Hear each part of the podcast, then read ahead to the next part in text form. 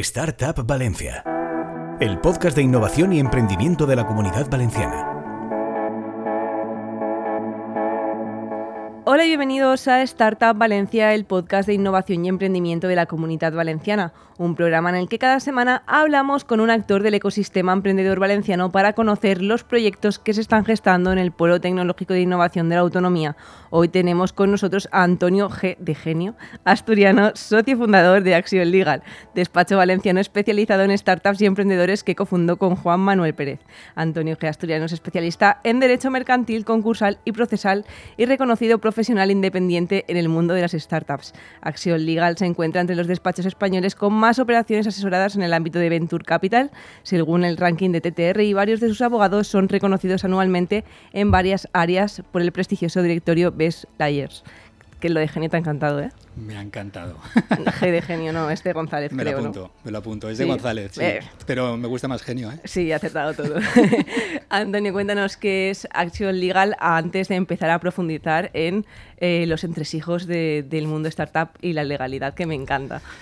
Bueno, Action Legal es un despacho de abogados, es una firma legal. Eh, podríamos decir que es una firma, un despacho de nicho. Eh, entendido nicho como que nos dedicamos a un área más o menos concreta, no a una generalidad de asuntos. ¿no? Eh, nuestro core business, que queda muy bien, es, es una base mercantil, pero bueno, no, nosotros no hacemos reclamaciones de cantidad, de, de, cosas de estas, ¿no? Salvo para nuestros clientes. Y, y tenemos también un área de nuevas tecnologías y un área fiscal y toda esa, digamos, eh, fuerza de conocimiento la aplicamos fundamentalmente al sector del emprendimiento, por un lado, y al sector de la innovación. El, con el emprendimiento trabajamos con startups eh, que aportan una, solución eh, al mercado, normalmente soluciones disruptivas, y con la innovación trabajamos pues con gente que, lo que pretende es llevar el conocimiento, la tecnología eh, al mercado ¿no? también. Y trabajando con ellos lo que ocurre es que pues en la parte de emprendimiento, de startups, scale-ups y demás, pues trabajamos también con o para inversores, capital riesgo, business angels, family offices, fondos, etcétera.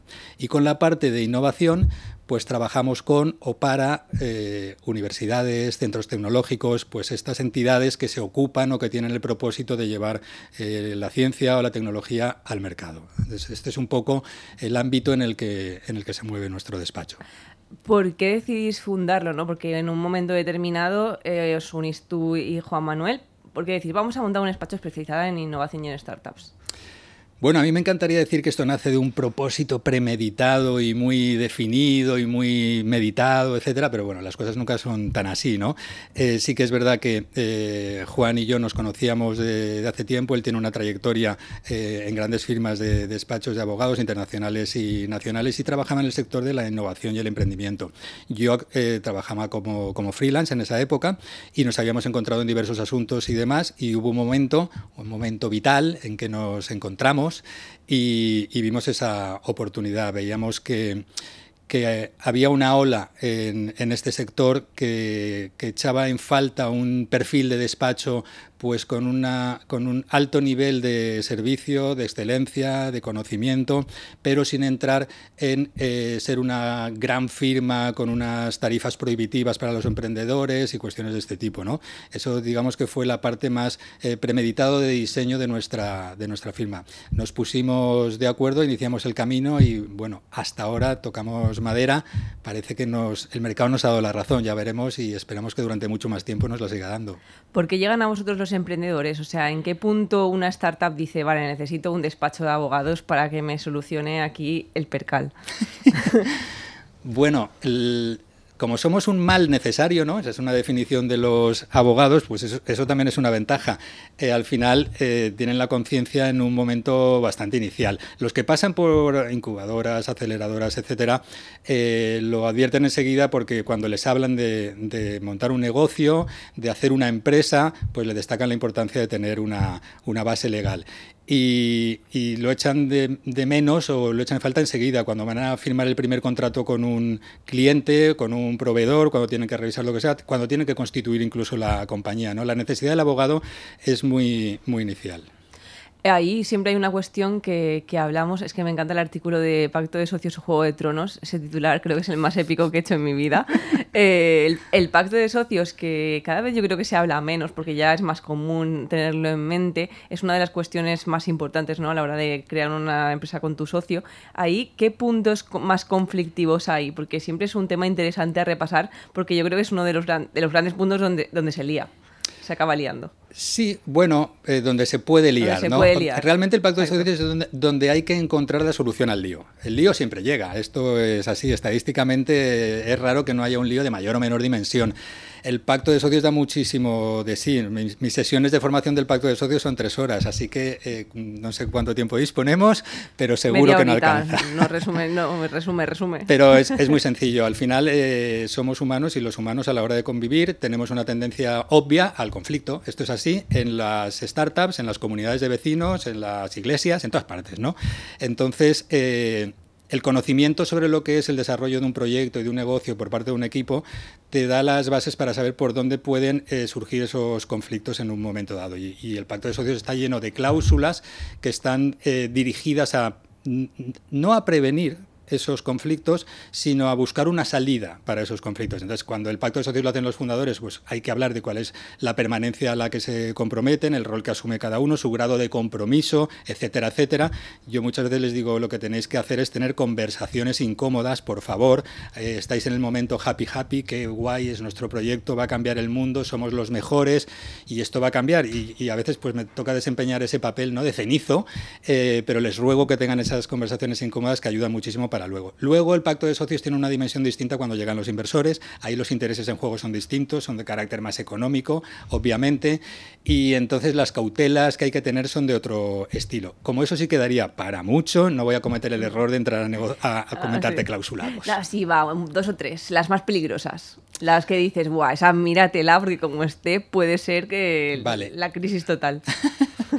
a ver, todas las cláusulas que negocias con un inversor son peligrosas si están mal planteadas. Y esto parece un poco de autoventa, ¿no? porque además necesita un abogado al lado que te ayude a distinguirlo, pero es así, eh, desde las cláusulas de materias reservadas, pasando por la famosa liquidación preferente que dio lugar en Twitter a una discusión eh, enconada entre distintos VCs, etcétera, a la antidilución, eh, todas se pueden entender pueden tener un encaje razonable donde tú como fundador de la compañía pues cedas parte de tu, de tu control o gobierno sobre la compañía o, cedas parte de tu expectativa de beneficio a cambio de la inversión de, capital.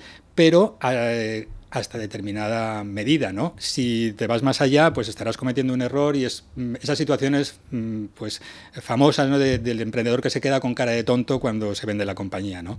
Eh, todas pueden ser peligrosas. Lo que hay que hacer es que todas tengan sentido y se muevan dentro de unos estándares razonables. ¿Te ha llegado algún emprendedor con un disgusto? Con un disgusto de decir, guau. Wow. Eh, sí, pero no por materia. Me han llegado más inversores con un disgusto que emprendedores. Eh, la verdad es que es sorprendente, así. ¿no? Sí, sí, es curioso. Eh, inversores que, bueno, en ese, ese, momento que disfrutas, dice, ese, ya te lo dije, ¿no? eh, haberme permitido revisar ese pacto antes de invertir, etcétera. Pero sí, creo que Claro, es un perfil de inversor, ¿no? El, inversor profesional no te va a venir con disgusto porque lo va a tener todo clarísimo, pero hay mucha gente que invierte en startups eh, y que no tiene un conocimiento del sector profundo y demás y que no analiza las cosas con el detenimiento que hay que hacerlo, ¿no? Y me han venido más así. Emprendedores también han venido con disgustos, pero más que motivados por inversores, pues por haber hecho las cosas tan lean, tan ligeras, tan de MVP que, que se han pasado de, de, frenada, ¿no? Y después de montar algo y dedicarle mucho esfuerzo, pues por ejemplo se han dado cuenta que en el sector en el que querían intervenir está muy regulado, no lo habían tenido en cuenta y su negocio no solo era inviable, sino también ilegal. Y cuando le das esa noticia es un verdadero disgusto. Poco, ¿eh? Pasa poco y además cada vez menos. O sea, sí que lo que sí se nota, afortunadamente, tanto del lado inversor como del lado de las startups, es una mayor, un mayor conocimiento, una mayor cultura sobre lo que, lo que es este sector. Claro, porque te iba a preguntar, eh, ahora es verdad que el, el, modelo aceleradora no está tan extendido, de hecho está hacia atrás, ¿no? Quiero decir que se van desapareciendo, pero hubo una época, para los jóvenes que nos escuchen ahora, en el que había muchas aceleradoras, muchas, muchas en Valencia, eh, y en toda España obviamente, y que se quedaba una parte de equity, ¿no? Por montar tu negocio, que tú al principio decías, bueno, pues esto es una cagarruta, que se quede en un 17, un 16, un 15%, y luego ya si crece, pues bueno, ya, ya veré, ¿no? Ah, hubo, había ahí mucho lío, porque es verdad que era una fase en la que los emprendedores montaban compañías y yo creo que no estaban tan concienciados y formados como ahora. Había mucha cláusula abusiva, o sea, aprovechaban algunas aceleradoras de, de esta circunstancia, ¿no? En el que era todo muy novedoso, vamos. Ah, bueno, sí. Eh, sí, pero no con carácter general. Es verdad que hubo un cierto boom, lo de montar una aceleradora era súper sexy, ¿no? Y entonces eh, veías veías advenedizos, esto es así, ¿no? Eh, pues he juntado un poco de capital, he convencido a unos señores inversores para montar una aceleradora y este es el pacto de socios que hago firmar a mis emprendedores y leías algunas cosas y decías, esto es infumable. Eh, eso también se va normalizando, como todo lo que va madurando, ¿no? Eh, y, y, ahora eso es mucho más raro verlo y la gente está mucho más avisada frente a prácticas de ese tipo. he cotillado un blog que tienes por ahí. Pobre blog. Pobre blog, lo, tienes súper desactualizado. ¿eh? es que no llego, no a nada. Pero estaba muy interesante los posts. Y he visto uno que he dicho, que ponía inversores de los que debes huir. Y he dicho, Buah, no me lo voy a leer y luego se lo pregunto así, no, no me hago spoiler yo sola. Eh, ¿De qué inversores debe subir? Eh, esto me lo tenías que haber avisado antes de vernos porque ya no, porque ya no me acuerdo.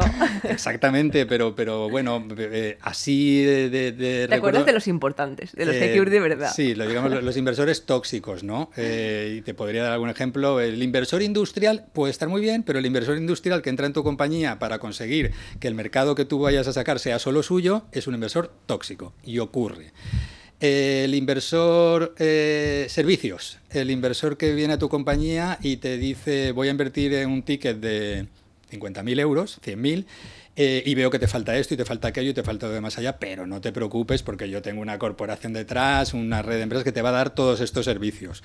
No, eh, las relaciones no se establecen de ese tipo. Estos serían dos ejemplos de prácticas tóxicas que yo creo que ha corrido, ¿no? Desde que escribí aquel post y se ve menos. Se ve menos. afortunadamente. Otra de las cuestiones que hay, em, ah, bueno, yo creo que generan conflicto, pero no conflicto por eh, descuido más bien es el de la propiedad intelectual. No sé si esto lo veis mucho de que es una cosa que no se le da importancia y luego mm, te puedes llevar sustos. Absolutamente. O sea, la propiedad intelectual, eh, propiedad industrial y propiedad intelectual, y la, propiedad intelectual, hay un, área de nuestro despacho, eh, su, principal foco de atención es la propiedad intelectual. Es crucial, también hay mayor conocimiento cada vez y tiene desafíos constantes en, el, en, la evolución del mercado, ¿no? Desafíos desde la, bueno, pues estos últimos hypes que hemos ido viviendo, ¿no? Eh, hace un tiempo ya blockchain, de aquella época en que si ponías blockchain en tu denominación social aumentaba tu valoración. Luego vino el hype del metaverso. Eh, no hace tanto y, del metaverso parece que estamos hablando poco últimamente porque ha llegado la gran inteligencia artificial, Qué ¿no? pesadilla. ¿eh? GPT-4. Sí, sí, estamos en un bucle. Es brutal, es brutal. No sabemos si nos va a ayudar a trabajar o nos va a quitar el trabajo directamente. No lo sabemos, pero desde luego el hype es bestial. Y la inteligencia artificial, que más allá del ojo coso es un desafío a todos los niveles, al, nivel legal, obviamente, y en materia de propiedad intelectual, bestial. Lo que pasa es que también tiene desafíos en materia ética, moral, eh, incluso sociológica. Estamos viviendo un momento curioso. Claro, porque al final es verdad que la inteligencia artificial lo que hace es coger de todas las fuentes. O sea, lo cual De todas no. De todas aquellas con las que se, les, se le ha entrenado, a la inteligencia artificial. Entonces, eh, esto, es, esto es mm, delicado. O sea, es que la inteligencia artificial tiene un alcance enorme, enorme. Eh, eh, había un filósofo austriaco, Wittgenstein, que decía que el... Se ha aprendido el nombre solo para venir aquí. estaba mirándolo ahora en el móvil. Exacto. Y, además he buscado cómo pronunciar Wittgenstein. Y entonces he dicho, no, no, Wittgenstein. bueno, este hombre decía que el pensamiento es lenguaje y yo no estoy de acuerdo. ¿no? O sea, eh, el, lenguaje es una forma de crear la realidad, de describirla y de crearla. Y la inteligencia artificial genera textos. Pero más allá del lenguaje está la imagen. La imagen es la forma en que cualquier humano percibe la realidad y la interpreta. Y la inteligencia artificial eh, generativa genera imágenes. Y genera imágenes falsas, indistinguibles de la realidad para el ojo humano. Si, esto termina en manos de quien no debería terminar, o es manipulado por manos perversas, o es entrenado por manos perversas, puede generar efectos eh, enormes. Eh, y ya no entro en si alcanza la singularidad. O sea, el día que la inteligencia artificial cobre conciencia de sí misma, esto se ha acabado. La distopía ya es eh, abrumadora, ¿no? Pero, pero, es algo con lo que hay que tener muchísimo cuidado y, creo que a veces nos dejamos llevar por, por, el detalle pues, irrelevante, lo trivial, y no el fondo tan enorme que puede suponer esta, esta nueva, este, este hallazgo, ¿no? que además va a una velocidad extrema. A mí, como ya tengo mi edad, estas cosas me preocupan. Eh, las redes sociales, que es fantástico, es genial tener LinkedIn, es eh, LinkedIn, eh, no LinkedIn. Y estás perfecto. Me las he, revisado todas. Twitter, Instagram, TikTok, es fantástico, pero la cantidad de adolescentes que hay con problemas de adicción y la cantidad de adolescentes que hay con problemas de autoestima porque los roles o los, o los modelos que toman son totalmente erróneos. Hay un documental que se llama El dilema de las redes, si no me equivoco, que lo ves y te quedas asustadísimo. Entonces las redes sociales tienen cosas muy buenas, pero están generando efectos eh, muy delicados. Con la inteligencia artificial multiplica eso por 100. Totalmente. Ahí te iba a preguntar, ¿en qué punto una startup tiene que eh, empezar a preocuparse ¿no? por esa propiedad industrial intelectual? De decir, bueno, bueno, está esto que he creado, igual debería patentarlo o inscribirlo. ¿En qué momentos deberían actuar? Eh, día uno, a partir del momento en que dices, he creado algo. La propiedad intelectual es, susceptible de propiedad intelectual, la definición legal es cualquier creación del intelecto humano. Si yo ahora hago un garabato en un papel, eso es susceptible de propiedad. Es mi propiedad intelectual. Lo que pasa es que no tiene ningún valor, desafortunadamente para mí. Pero eh, si yo estoy haciendo algo que creo que ya tiene un valor, ya sea un plano, un dibujo, un folleto, un texto, eh, y mucho más aún, desarrollo de software, porque el software es materia de propiedad intelectual, protégelo desde el momento uno, porque además la propiedad intelectual, que tiene sus limitaciones, eh, no hay una, eh, no es como las marcas, que hay una oficina española y una oficina europea de marcas donde lo registras, etcétera, pagas tus tasas, no, esto es, eh, de otra manera, tú tienes, lo que puedes hacer es demostrar la autoría, eso lo hice yo y lo tengo demostrado desde tal fecha.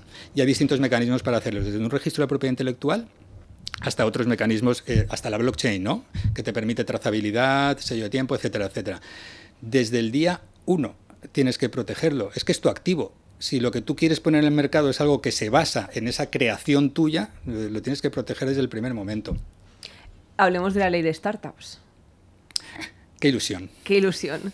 ¿Qué, ha traído de, nuevo y de bueno, bueno, de, y de malo? No sé, algo que digas, bueno, ha cambiado lo, lo que estábamos viviendo hasta ahora, ¿no? Porque hay tanta, vamos a decir, un poco, un poco de paja, ¿no? ¿Qué, se puede ahí eh, dilucidar?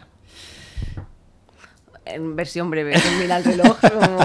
No, no, no. A ver, no vamos a entrar en, materia mm, con profundidad más que nada de impresiones. O sea, sí que se han mejorado cosas, va a haber cosas útiles para las empresas a las que podamos llamar startups, porque claro, ahora está la cuestión de la etiquetita, ¿no? Tenemos que ser calificados como empresa emergente. Todo está por desarrollar todavía, de saber eh, exactamente qué es lo que se va a valorar, qué es lo que va a valorar ENISA. Yo a ENISA la adoro, eh, porque ENISA es financiadora de muchísimas eh, startups y creo que el sector le debe muchísimo. Eh, pero le ha, tocado el papel de decir tú eres startup, tú no. Y ah, habrá que ver cómo se hace. Confiemos en que los criterios de valoración pues tengan sentido, sean equilibrados, ecuánimes, etcétera, etcétera. No lo sabemos. Entonces, quienes sean startups o empresas emergentes se van a beneficiar de determinadas cuestiones. Eh, el punto para mí es que nos hemos quedado a mitad camino. ¿no? Eh, parecía que íbamos a tener eh, resuelto un problema del que nos quejamos de hace mucho tiempo, que es el de las stock options, el poder incentivar con stock options al talento, y no me convence nada la forma en que se ha resuelto. Creo que va a ser muy parcial y de una aplicación muy escasa y que por desgracia vamos a seguir dando phantom shares para escapar de las stock options y deberíamos tener los dos instrumentos al alcance. Va a haber beneficios fiscales que la parte que no me gusta, dices, hombre, yo aprovechar beneficios fiscales para, digamos, no tener que pagar impuestos por mis beneficios durante los primeros años, que no voy a tener beneficios, pues tiene poco sentido, ¿no? Entonces, eh, es un poco agridulce. Para mí, yo tengo la imagen de, está lloviendo ahí fuera, y tú, Estefanía, me dices, Antonio, no tengo un paraguas, pero tengo una bolsita de plástico. Yo digo, dámela, me va a venir bien, pero habría preferido un paraguas, ¿no? Esto es un poco lo que me queda a mí con la ley de startups. Te cojo ese email ya para lo que sea. me lo quedo.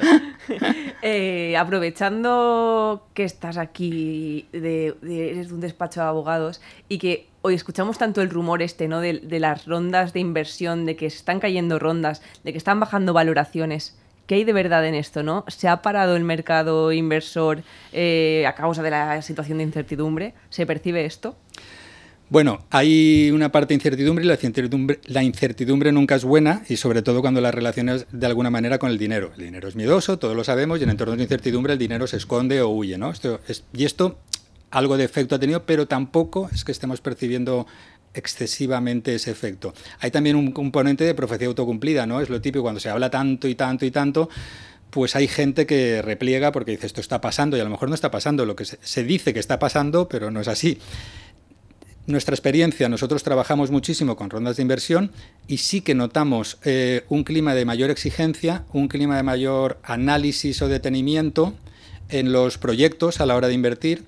Volvemos también a ver un resurgimiento del EBITDA, ¿no? Antes no se hablaba del EBITDA, antes eh, os hablaba menos. Ahora, pues se buscan más eh, proyectos que el respaldo financiero de mercado o de tracción que decimos sea un poco potente. Al final, lo que yo siempre he visto es que los proyectos buenos, con equipos buenos, siempre encuentran financiación. Esto es así. Y a lo mejor hubo un tiempo en que cualquier proyecto encontraba financiación, aunque no fuera bueno, y esos mm, van a dejar de encontrarla. Claro. Eh, te quería preguntar, bueno, hemos hablado de pacto de socios, de esta parte de propiedad intelectual. Eh, ¿Qué más cuestiones pueden tener en cuenta los emprendedores? No, no sé si hay otras, otros puntos clave a los que deberían prestar atención. Eh, pues hablamos de las cláusulas de arrastre y todo esto, pero no sé, ¿hay algún punto que nos estemos dejando que es fíjate ahí para consultar con tu abogado?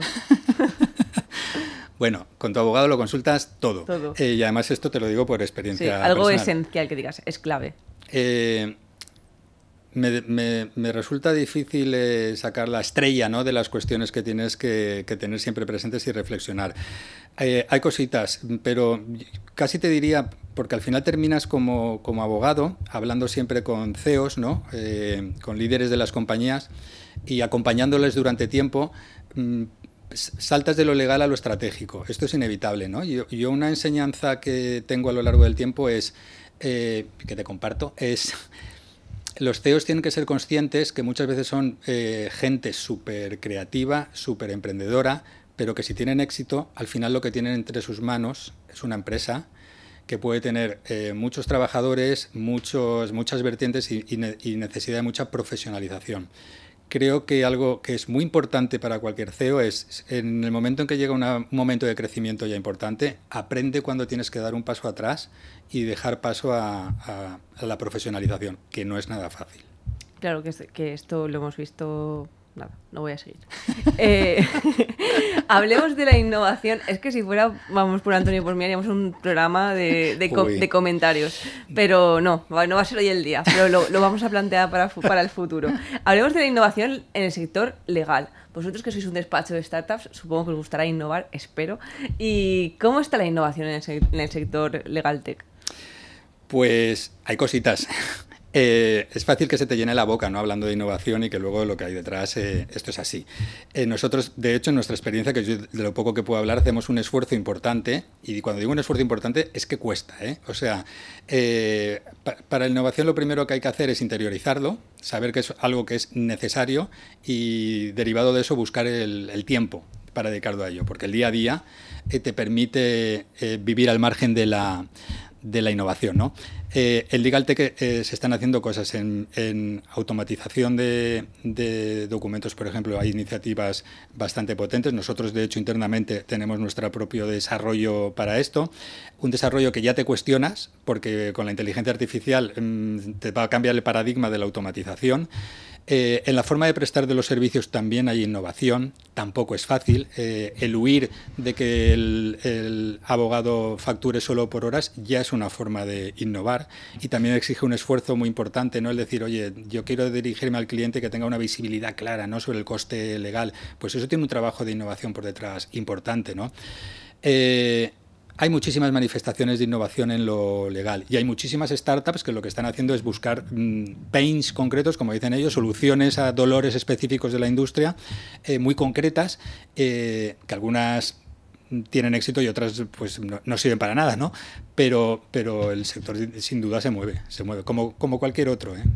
Claro. Vamos a hablar ahora otra vez de, de Action Legal. Em, eh, ¿En qué mercados estáis? ¿no? Quiero decir, estáis en España, recibís, eh, tenéis clientes de España, de otras comunidades internacionales. Ni idea, pregunto. Vale, pues tenemos muchos clientes de aquí, entre otras cosas, porque aquí tenemos algunos hubs impresionantes, ¿no? Eh, lanzadera es algo que es brutal. Yo, mm, Nunca me cansaré de agradecer esa iniciativa porque creo que es, eh, no ya egoístamente eh, para nosotros, que nos llegan muchos clientes, sino por lo que, por lo que supone para la, para la ciudad. Y ha habido otros muchos ejemplos y que también siguen ahí, ha estado Demium, o está Demium, etcétera. Entonces, muchos clientes eh, nos vienen de aquí.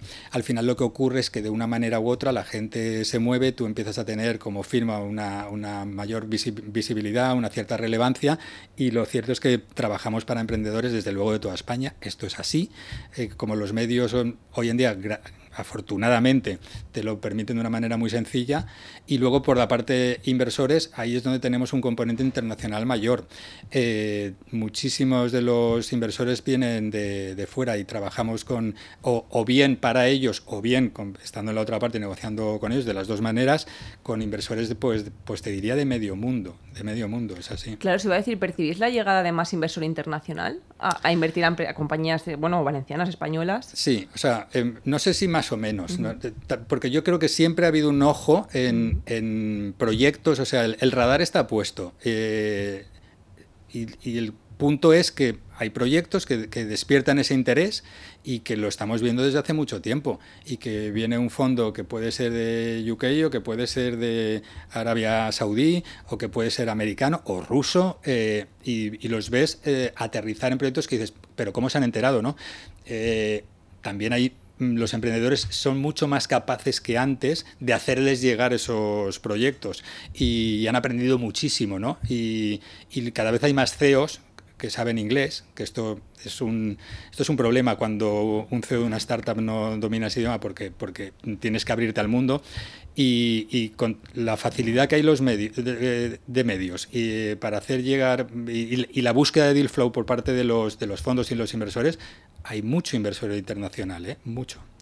Eh, hicisteis una alianza eh, con Fresh People, con The Big Finance, eh, que se, bueno, bajo el nombre Adventure. Adventure. Que, es que hoy estás clavadísimo con las pronunciaciones. ¿eh? ¿Qué supone esta alianza ¿no? y por qué decidisteis uniros en este proyecto? Bueno, primero porque somos amigos y son todos unos cracks, o sea, es que son gente fantástica. Esto, esto ayuda muchísimo. Y luego también porque todos eh, nos conocíamos y todos trabajamos alrededor de, este sector del emprendimiento y cada uno eh, con, una especialidad distinta, ¿no? una especialización distinta. Habíamos trabajado en paralelo para algunos clientes y dijimos, es que no tiene sentido, pongamos en común. Eh, demos un valor añadido que no sea solo de uno, sino multiplicado, pues uno más uno más uno no son cuatro, van a ser cuarenta, eh, y, es algo que lo percibimos clarísimamente. Eh, nos permite llegar a, los, a nuestros clientes eh, mm, con más fuerza, nos permite agrupar clientes de unos y otros, incluso que se conozcan entre sí. Hemos hecho eventos destinados exclusivamente a que se conozcan los clientes de unos con los clientes de otros, y esto les enriquece muchísimo. Pero odio utilizar la palabra, pero es una sinergia eh, evidente y obvia y bueno, la estamos disfrutando muchísimo, muchísimo. Habéis empezado, eh, para mí esto es empezar el año, pero ya estamos en marzo, no pasa nada. Eh, bueno, haciendo un nuevo socio ¿no? en el despacho, ¿qué planes tenéis para 2023 de crecimiento? Bueno,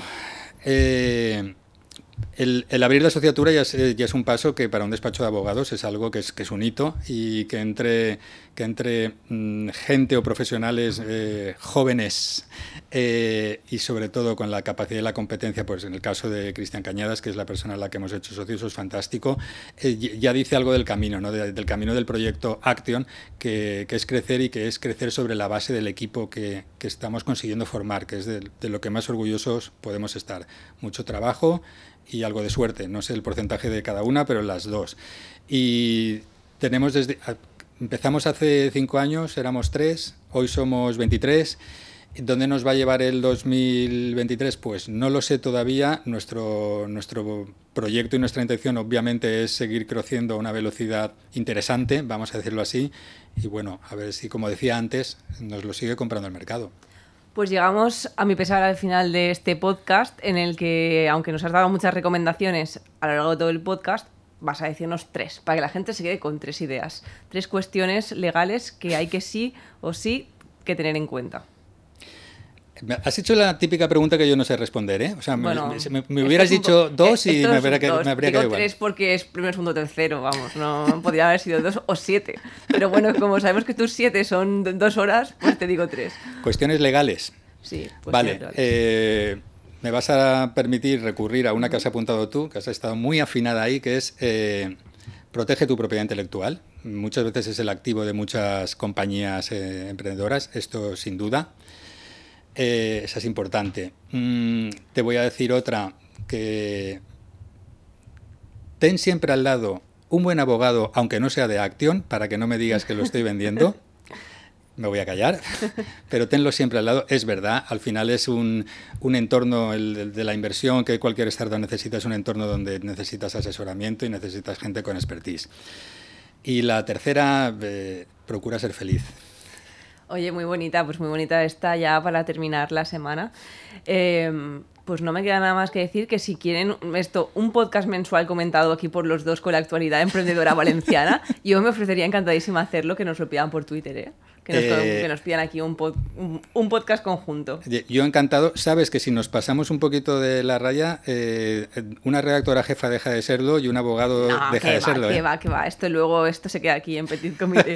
pues nada, muchísimas gracias, Antonio. Más ha sido genial. Yo creo que tenemos recomendaciones aquí para, para aburrir. Nada, muchísimas gracias de nuevo y a vosotros os esperamos en el próximo podcast.